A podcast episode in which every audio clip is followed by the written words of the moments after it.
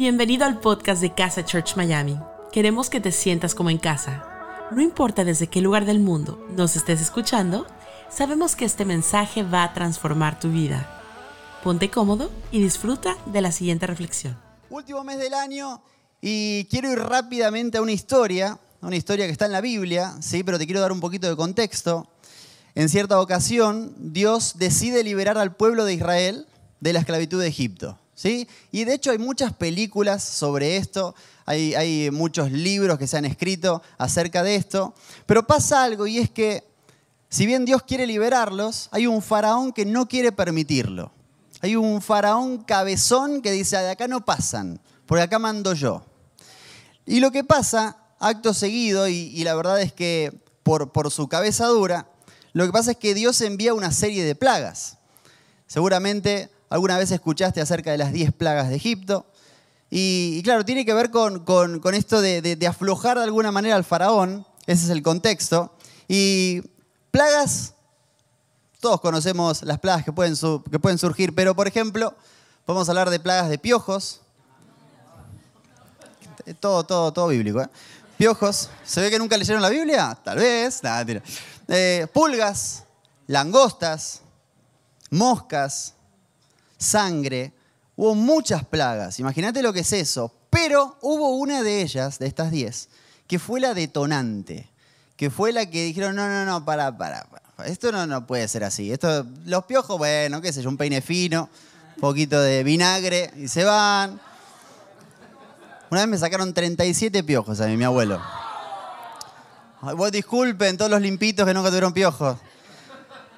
Hubo un detonante y fueron las ranas plaga de ranas. Yo no sé si alguna vez estuviste cerca de ranas o sapos, pero cuando se acumula una cantidad de ranas, el olor es asqueroso.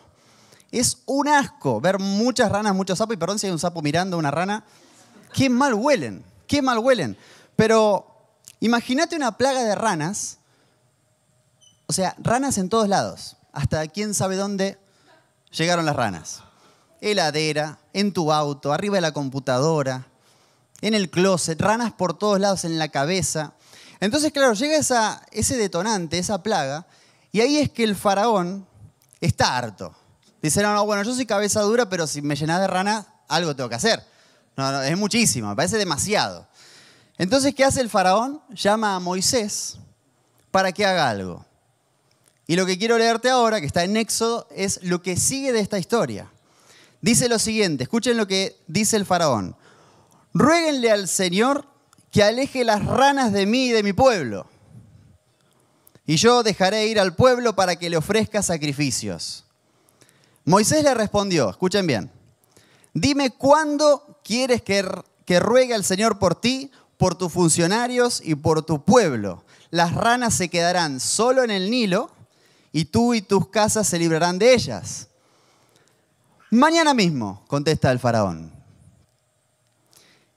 Yo si estoy plagado de ranas y no puedo verlas más, me preguntan, ¿cuánto querés que se vayan las ranas? ¡Que se vayan ya!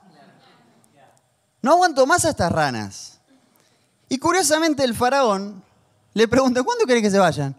Mañana. ¿Qué le pasa al faraón? ¿no, ¿No te molestaba? ¿No estabas tan incómodo que no querías tener más las ranas en tu vida? Y de repente decís, mañana. Claro, decide pasar un día más con las ranas, tal vez porque quiere demostrar su autoridad, tal vez porque quiere decir, ok, vos te llevas la plaga, pero yo decido cuándo. Y a veces puede ser por orgullo, a veces puede ser por vagancia, a veces puede ser por querer demostrar algo, que teniendo en nuestras manos la posibilidad de hacer algo hoy, decidimos hacerlo mañana. Y creo que, claro, uno dice el faraón, qué ridículo, pero la verdad es que en muchas ocasiones nosotros estamos viviendo incómodos, rodeados de ranas, y teniendo la posibilidad de hacer algo hoy, lo dejamos para mañana.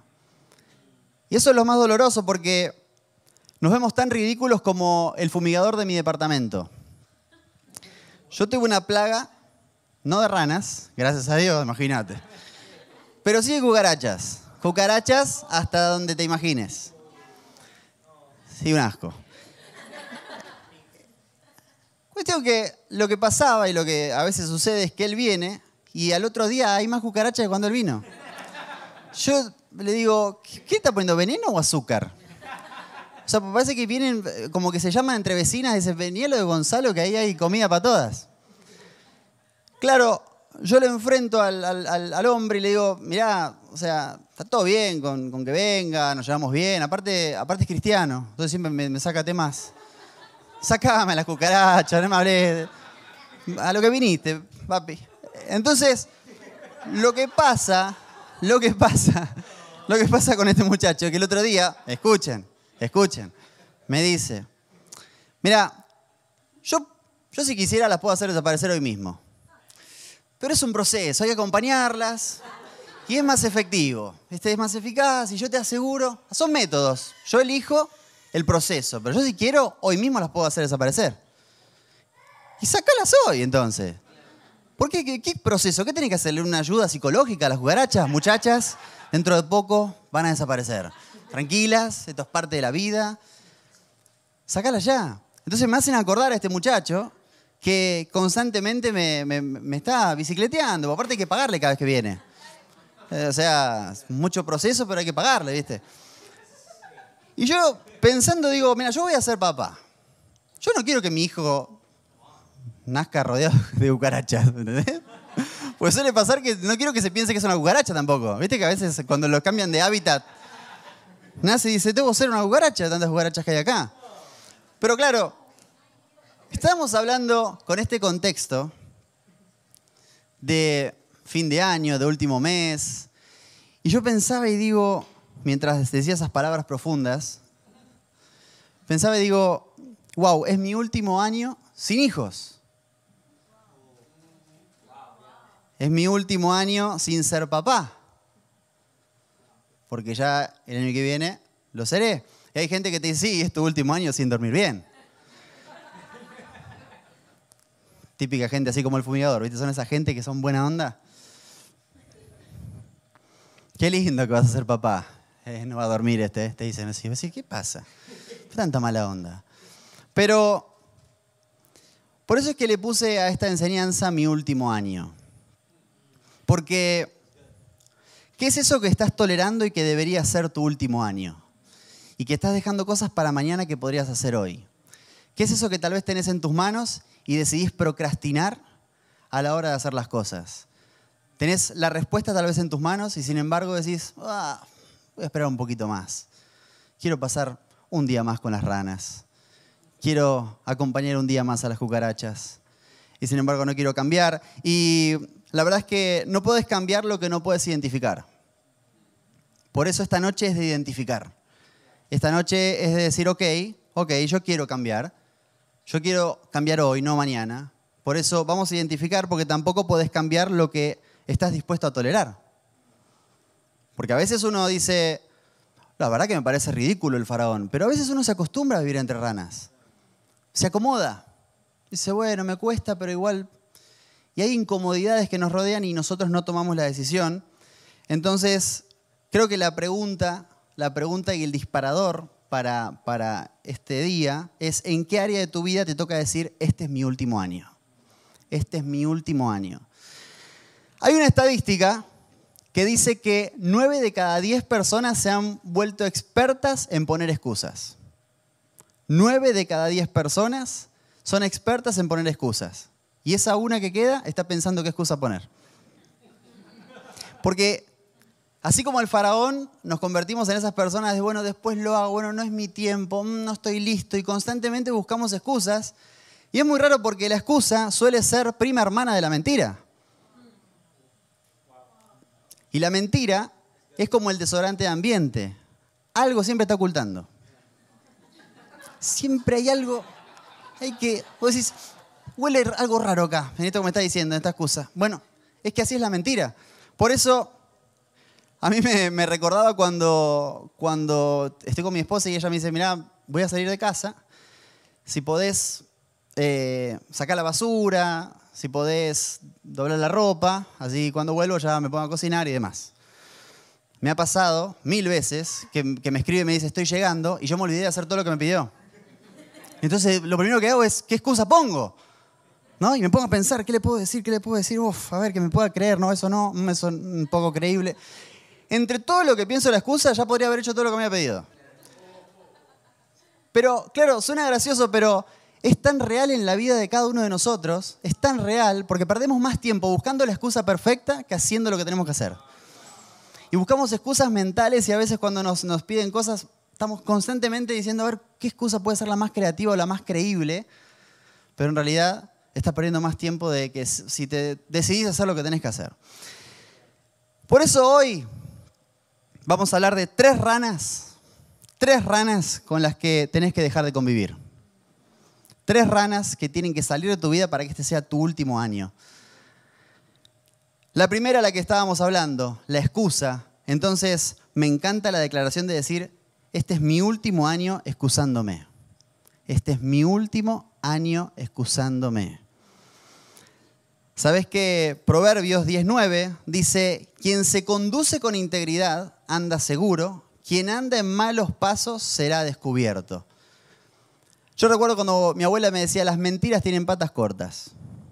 Era bíblico. Pues te van a descubrir, te van a descubrir. Entonces es importante que hoy te decidas a no excusarte. De hecho, en tu cabeza, mientras estás escuchándome, tal vez ya están saliendo algunas excusas. Bueno, voy a hacer eso. No, eso no lo voy a hacer. No, porque no, no es mi tiempo todavía. Mm, no, estoy muy joven. Estoy muy grande. Entonces, ¿cuál es el próximo paso que tenés que dar? ¿Cuál es el próximo paso que tenés que dar? Tal vez algo en tu economía, tal vez algo en tu familia, una relación amorosa. ¿Cuál es el siguiente paso que tenés que dar por más mínimo que sea? ¿Por qué? Porque son los pequeños pasos que nadie ve los que generan los cambios que todo el mundo quiere. Son esos pequeños pasos que nadie ve en la intimidad que generan los grandes cambios que todo el mundo quiere. Por eso, esta esta reflexión es para gente valiente que está decidida a hacer. Esta, reflexión es para aquellas personas que dicen, no, yo me cansé de dejar todo para mañana y lo quiero hacer hoy. Entonces, me pasa que, claro, pienso en el faraón que digo, wow, prefirió pasar una noche más incómodo con las ranas, tal vez por orgullo, y nosotros lo vemos ridículo, pero muchos de nosotros solemos andar por esos caminos. Todo por no actuar, todo por no hacer todo por poner excusas, todo por quedarme cómodo en el lugar donde estoy, esperando el momento ideal. ¿Viste esa gente que siempre espera el momento ideal? Y siempre tiene algo para decir, no, no, bueno, este, en este caso no viajé porque... Y todo el tiempo quieren que esté todo perfecto para actuar. Y la vida se pasa. Y la vida sigue. Entonces de repente decís, wow, yo había decidido hace dos años terminar mi carrera y de repente ni siquiera avancé ni una materia, porque fui postergando, porque fui no decidiendo lo que tenía que hacer. Entonces, yo me he decidido, me he decidido a ser de las personas que hacen que las cosas pasen. Yo quiero ser de esas personas. ¿Cuántos aquí quieren ser de esas personas? Que hacen que las cosas pasen. Eso está muy, muy graficado en el fútbol. Estamos en época de mundial. Y generalmente hay 11 millonarios contra 11 millonarios y 80.000 pobres que opinan de los 22 millonarios. Yo obviamente estoy del lado de los pobres, ¿no? Que digo, ustedes. No, no, no, no, o sea, somos nosotros los que tendría que haber pateado distinto. Y el millonario mira como dice, seguí comiendo pochoclo, amigo. El fútbol, por más que a veces no dice, oh, todo lo relacionan con el fútbol, bueno, pero es una experiencia de vida. De hecho, hay mucha gente que lo está descubriendo en esta época. Yo, qué lástima que no, que cada cuatro años lo, lo disfrutan. Yo lo disfruto todos los días. Bueno, tampoco. Es un disfrute especial. Es ese no sé qué, que a veces el que no se puede explicar es, amor verdadero. Yo te quiero contar, yo llegué a la iglesia a los 18 años. Llegué a la iglesia de grande, así, por así decirlo.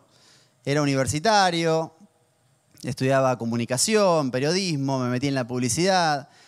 Así que entré a los 18 años sin saber nada de la cultura de iglesia y a los 20 años, es decir, dos años después, tuve mi primera crisis con la iglesia. Y esto tal vez te pueda ayudar o tal vez estás pasando por algo similar. Claro, a muchos de nosotros nos ha pasado de tener una crisis con la iglesia. Pero uno tiene que tomar la decisión si se queda con las ranas, viviendo y conviviendo y diciendo, bueno, ya fue, me quedo así como estoy. Bueno, ¿será, ¿será lo que me toca? ¿Será mi destino estar aquí y ser infeliz en este lugar? ¿O puedo hacer algo? ¿O puedo hacer algo hoy y no dejarlo para mañana? Recuerdo que, en esa crisis que tuve con la iglesia, yo quería, quería hacer cambios, pero después yo tenía 20 años nada más. 20 años. o sea, yo pensaba y proyectaba y decía, si a mí a los 40, 50 años viene alguien de 20 y me dice, mira, la iglesia se hace así, yo digo, no sé si, si lo voy a querer escuchar tanto. Pero lo que me pasó fue que decidí no dejar para mañana lo que quería hacer hoy y lo que hice fue darle la mano a la, gente, irme bien de esa iglesia y empezar a buscar otros caminos, empezar a correr por mi vida, porque sabía que hay un sentido de urgencia, porque quería ser feliz. Yo estaba muy bien con Dios y quería hacer algo para que mucha más gente conozca el Dios que yo conocía. Y dentro de esa crisis que tenía a los 20 años, yo estaba seguro que yo podía llegar a otra gente que la iglesia no estaba llegando. Yo estaba seguro que podía llegar a universitarios que la iglesia no estaba llegando. Yo estaba seguro que podía llegar a gente que nunca quería una iglesia. Y lo tenía arraigado en mi corazón, sabía. Por eso es que con mi esposa y unos amigos hicimos una organización, a los 20 años estoy hablando, en donde hablábamos de valores, en donde íbamos a los colegios, donde hacíamos eventos solidarios, donde tratábamos de llevar un mensaje que le llegue a personas como nosotros, hablándole como hablamos nosotros. Y lo lindo de dar pasos, lo lindo de animarte a hacer las cosas hoy y no mañana, es que cuando vos haces cosas distintas, vas a tener resultados distintos y vas a conocer gente distinta. Vas a conocer gente que está en la misma que vos. Te puede pasar con un proyecto, Viste que hay gente que es emprendedora y de repente, de un, año para otro, empezó a emprender y se empezó a rodear con un montón de gente emprendedora. Porque cuando vos das pasos distintos vas a conocer gente distinta. Y eso es lo más lindo. Entonces, en ese momento, cuando yo estaba en esa crisis, empecé a hacer cosas al respecto para no quedarme simplemente como una tía tomando té y criticando a la iglesia. Y empecé a rodearme de gente que también se estaba sacando las ranas como yo para poder hacer algo al respecto. Y ahí conocí a ese y Marce, por ejemplo que estaban en la misma búsqueda, los conocí y estaban igual, sacándose ranas. Intentando hacer algo distinto y no quedarse simplemente con el, mmm, la iglesia. No, no, no, no, no, hagamos algo al respecto. Entonces, en este caso yo te hablo de esto porque es algo que viví yo. Pero pasa con todo, ¿eh? con un trabajo, pasa con un emprendimiento, pasa con una relación amorosa, con todo. Con todo, hace algo hoy, hace algo hoy, eh, algo hoy con lo que tenés en la mano, no mañana. Hoy es el día para hacer las cosas. Y por eso a veces, en estos casos de, donde hay que tomar decisiones, es donde surge la duda, donde pones en duda todo y decís, ¿será que tengo que hacerlo? ¿Será que no tengo que hacerlo? ¿Será que estoy de alguna manera cumpliendo los requisitos para llegar a hacer eso? Y en muchas ocasiones se convierte en una rana muy fuerte la duda. Y es la segunda, la segunda rana de la que te, que te quiero hablar, que es la duda. Y es mi sueño que este sea mi último año estancado por la duda. A ver, no que sea mi último año sin dudar, porque dudar vamos a dudar. Es parte de la vida dudar. ¿Quién no duda? Desde las cosas pequeñas hasta las cosas más grandes. Yo no conozco una persona que no dude. Pero sí es una diferencia cuando, a pesar de dudar, uno no, es, no está estancado. A pesar de dudar, actuar. Entonces a mí me pasaba que hay mucha gente que por esta duda a veces eh, se basan simplemente en su potencial. ¿Vieron que cuando te dicen, hey, tenés un gran potencial? Es algo muy lindo, porque te están destacando, pero llega un momento que uno ya no podés vivir más del potencial. Ya llega un punto que de tanta madurez te pudrís. O sea, potencial y, la ves cinco años después y ah, tengo un gran potencial. Pero hace algo con ese potencial, por Dios. Deja de dudar. Entonces, a veces, lo que es un halago se convierte en una mecha que, va a explotar.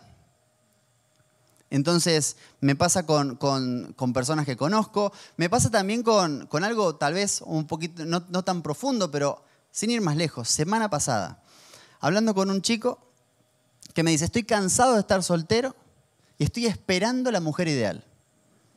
Palabras literales. O sea, quería la respuesta de su vida eh, en, un minuto. Entonces yo digo, bueno, yo le podría haber dicho, wow, qué lindo, bueno, qué espectacular. Lo, que, lo primero que me surgió preguntarle fue, bueno, ¿qué estás haciendo para, para cambiar esa realidad, para, para conseguir a la mujer? Nada, acá esperando. ¿Esperando qué? ¿Qué te pensás? ¿Te la van a traer? O sea, e, e, es complicado cuando, cuando vivimos así, esperando que algo pase, que algo suceda, que algo me sorprenda. Entonces, ¿qué es lo que tenés que hacer hoy y no dejar para mañana. En el caso del chico, yo le dije, mira, primero empezá cortándote el pelo. Como para empezar a accionar. El perfume, dale doble o cambialo, porque no, no, parece que te abandonó. Si pensabas bañarte mañana, bañate hoy mejor. Capacitate, formate. Y en vez de esperar a la persona ideal, convertite en la persona ideal. De esa manera estás accionando con una realidad que estás viviendo. Entonces decidís, wow, la verdad es que no estoy como quisiera estar, pero me estoy preparando. Y es un acto de fe, es un acto de fe, pero a veces la duda te estanca y es importante que lo puedas identificar. Así con todo, así con todo, es importante que te saques las dudas porque cuando rompemos la duda, las ranas se van. Cuando rompes la duda, las ranas se van, te aseguro, y sobre todo esta rana. No, o sea, no, solo la rana que estábamos hablando de la duda, sino la de la soltería. Eso es un dato ahí para todos. Hay una, rana específica con el tema de la soltería. ¿Cuándo se vuelve más problemático el tema de la duda? Cuando dudamos de nosotros mismos. Porque ahí sí que no te puede defender nadie. Ya cuando dudas de vos mismo, ¿viste esa gente que vos le querés decir cosas buenas y, duda y tanta duda que tiene? Se tira abajo y, te dan ganas de decirle, ¿sabes qué? sí, como vos decís, está bien. te quería motivar, pero está bien. Cuando dudas de vos mismo, es complicado. Es complicado porque de repente eso te paraliza. Y hay algo que a mí me ayudó muchísimo y es hacerme algunas preguntas para, para dejar de dudar de mí mismo. Y es entender, por ejemplo, ¿hay gente mejor que yo? Sí, definitivamente. Millones y millones de personas que son mejores que yo. ¿Hay gente que habla mejor que yo? Pero te lo aseguro. ¿Hay gente que hace mejor las cosas que yo? Obviamente y que vos también. Hay mucha gente mejor que vos, pero la diferencia no está en el talento, la diferencia no está en el talento, sino que yo creo que hay muchos talentosos que están esperando el momento ideal, mientras que vos a lo mejor no tenés tanto talento, pero sí tenés la constancia de hacer algo hoy y no dejarlo para mañana. Por eso lo importante no es cuánto talento tengas, sino cuánta constancia tengas. La verdad es que yo no, creo que, se me haya hecho fácil este camino y no creo que se me hará fácil, pero, lo que no me pueden decir es que no estoy haciendo las cosas que tengo que hacer hoy. Y yo sé que vos podés hacer lo mismo. Acá no se trata de hoy, qué, qué oportuno que es esta persona hablando, ay, mira qué talentoso. No, no se trata de eso. No se trata de talento.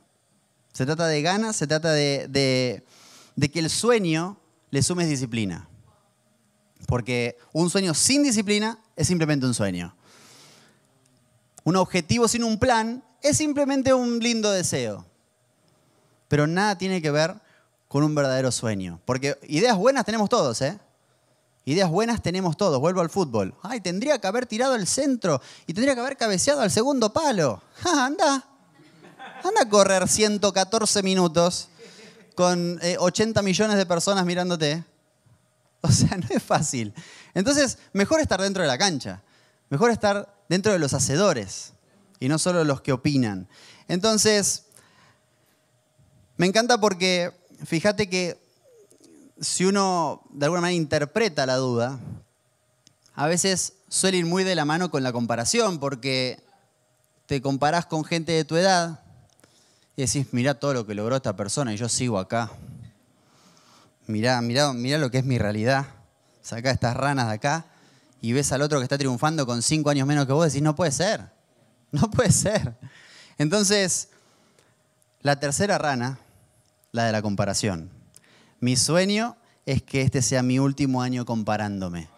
Mi sueño es que es recordar que lo que no puedo cambiar es aquello que no puedo identificar. Y si estás identificando en tu vida la comparación, empieza a prestar más atención. Porque no solo te puede pasar a nivel personal, de compararte con otra gente que está en un rubro distinto o en el mismo rubro que vos, porque de todas, de todas formas te vas a comparar. A veces puede pasar que compares culturas. Nosotros que estamos en Miami en este momento, todo el tiempo está la comparación. Ay, mira cómo actúan ellos, mira cómo festejan Navidad, mira cómo son con la familia. Mismo vuelvo a hablar del fútbol. Uno ve a los brasileros llegar a la cancha y yo digo, ¿cómo hacen? Van bailando, disfrutando, hacen goles, se ríen. Antes de empezar el mundial le preguntaron a uno, ¿y se están preparando? ¿Cómo se están preparando ahí en Brasil? Mira, igual que todos, imagino, pero te puedo decir una primicia. Nosotros ya preparamos cómo vamos a bailar en los goles. El otro día hicieron cuatro y todos eran bailes distintos. Imagínate esa forma de vivir. Sonríen. Están, están perdiendo y sonríen. Decís, ¿cómo hacéis? Vos ves que encima, encima de todo, están por empezar el partido y se ponen todos a orar a Dios. Entonces ves a Brasil que están todos, Señor Jesús. y de repente ves a los argentinos orando cualquier cosa, cintas, mufas. Eh, no, no te pares ahí, que creyendo en cualquier cosa, contratan brujos, bueno, no sé, desastre. Pero somos distintos. Son maneras de vivirlo, son maneras de interpretarlo. No sirve que lo compares. Entonces fíjate que con cosas tal vez más importantes, menos importantes, la comparación está con nosotros. Esa rana está atrapada. Y mi último año comparándome. La verdad que sea lo que te roba tiempo es la comparación.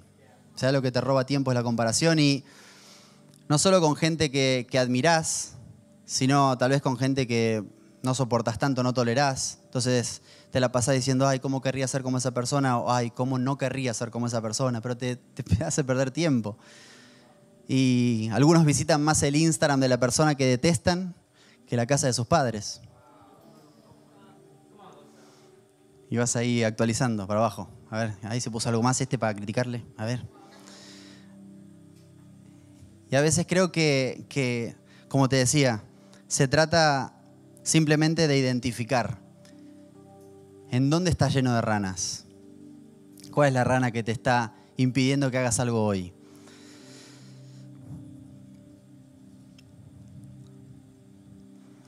Yo creo que en vez de envidiar, tendríamos que empezar a admirar más.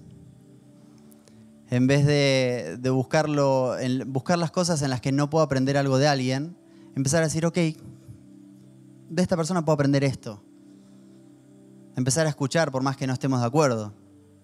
Porque una persona deja de crecer cuando deja de aprender.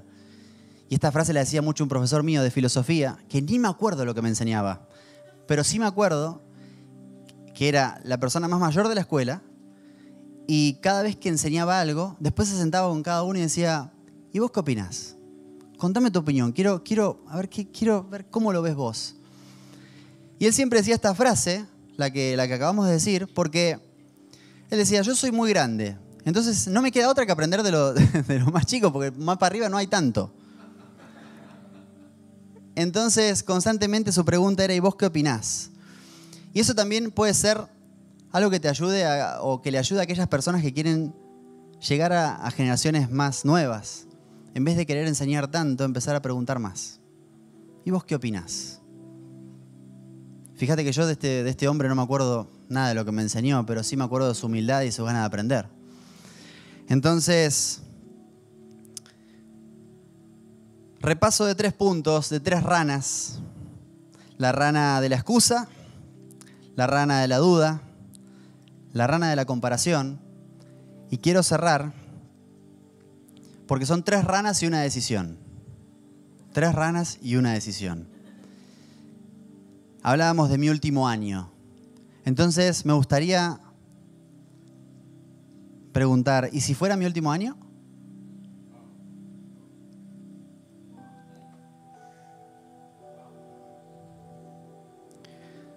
Si podemos hacer un repaso. En este año, ¿le saqué provecho a la vida? ¿Usé las herramientas que tengo en mi mano? ¿Hice la milla extra?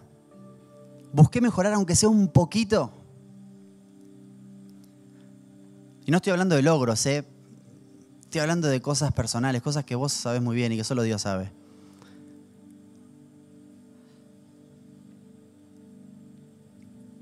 Claro, hay gente que te dice, no, bueno, pero mirarlo así es como, es muy nostálgico, no se puede vivir si piensas así. ¿Viste esa gente que se vive este día como si fuera el último? Uy, qué presión, ¿y qué tengo que hacer? No sé qué hacer, abrazo a todo el mundo, les digo, los amo, no sé qué hacer. Mira, en este, en este mundo en donde todos entramos en piloto automático muy fácil. Yo prefiero gente que esté presente y tal vez nostálgica a gente que esté muy ausente y muy flemática. Gente que nada lo moviliza, gente que no podés hacerla reaccionar, que le decís, ganaste 20 mil dólares, gracias, dámelos. Y le decís, te chocaron el auto, oh, bueno, ok, y no reacciona con nada Entonces a veces cuando veo gente así digo, ah, no se está dando cuenta del sentido de urgencia que hay. Hay un sentido de urgencia porque la pura verdad es que todos estamos muriendo. No hay para dónde, ¿eh? los hechos me acompañan. Todos estamos muriendo. Entonces el sentido de urgencia, que a su vez es un llamado a la esperanza, porque quiere decir que si estás escuchando esto todavía tenés oportunidad, todavía estás vivo para hacer algo con lo que tenés hoy, es fuerte, es fuerte. Entonces, que estés escuchando estas palabras hoy, significa que esta es la señal que estabas esperando. Estabas indeciso y decías, ay, ¿será que tengo...? Esta es la señal. Tenés que hacerlo. No es mañana, es hoy. Y mm, hay decisiones que tenés que tomar hoy. Una de ellas, una de ellas, y creo la más importante, es abrir tu corazón y entregárselo a Dios. Y ojo, no le estoy hablando del que está por primera vez solamente. Tal vez lo hiciste esto hace 20 años, hace 10 años o hace un mes y ya te olvidaste. Y ya de nuevo las ranas te están de alguna manera bloqueando la mirada, la vista, la esperanza. Entonces quiero invitarte a que todos juntos tomemos esta decisión y fíjate que es una decisión pequeña, que te va a llevar 5 segundos. 5 segundos te va a llevar esta decisión.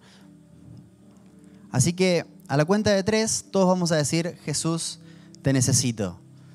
Me encantaría que lo digas fuerte conmigo, estás en el estudio y si estás en el chat, estás en, en YouTube, que lo escribas en los comentarios. Jesús, te necesito. A la una, a las dos y a las tres. Jesús, te necesito. Yo creo que podemos dar un aplauso a toda la gente que lo hizo esto por primera vez.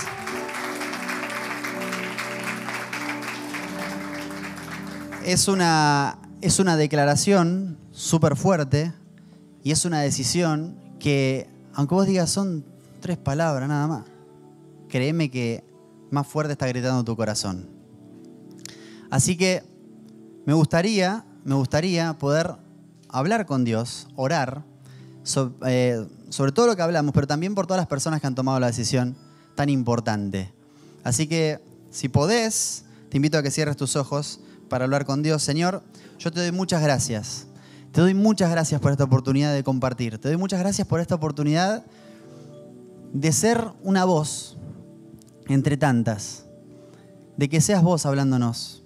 Te agradezco por la oportunidad de compartir y sobre todo de que muchas personas puedan encontrarse con vos y que hayan decidido seguirte.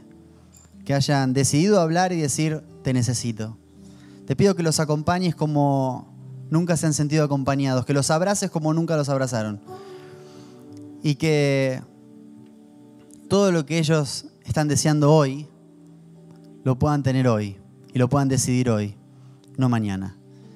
En tu nombre, Jesús. Amén y amén. Gracias por habernos acompañado en esta enseñanza de Casa Church Miami. Esperamos que haya sido de mucha ayuda te invitamos a que lo compartas en tus redes sociales y que nos dejes tus comentarios. Para más información de nuestras actividades o para conocer más de nuestra iglesia, puedes ingresar en casachurch.miami y seguirnos en nuestras redes sociales. Antes de despedirnos queremos declarar bendición sobre tu vida. Que el Señor te bendiga y te guarde, que haga resplandecer su rostro sobre ti, que tenga de ti y de nosotros misericordia y que ponga en tu vida paz.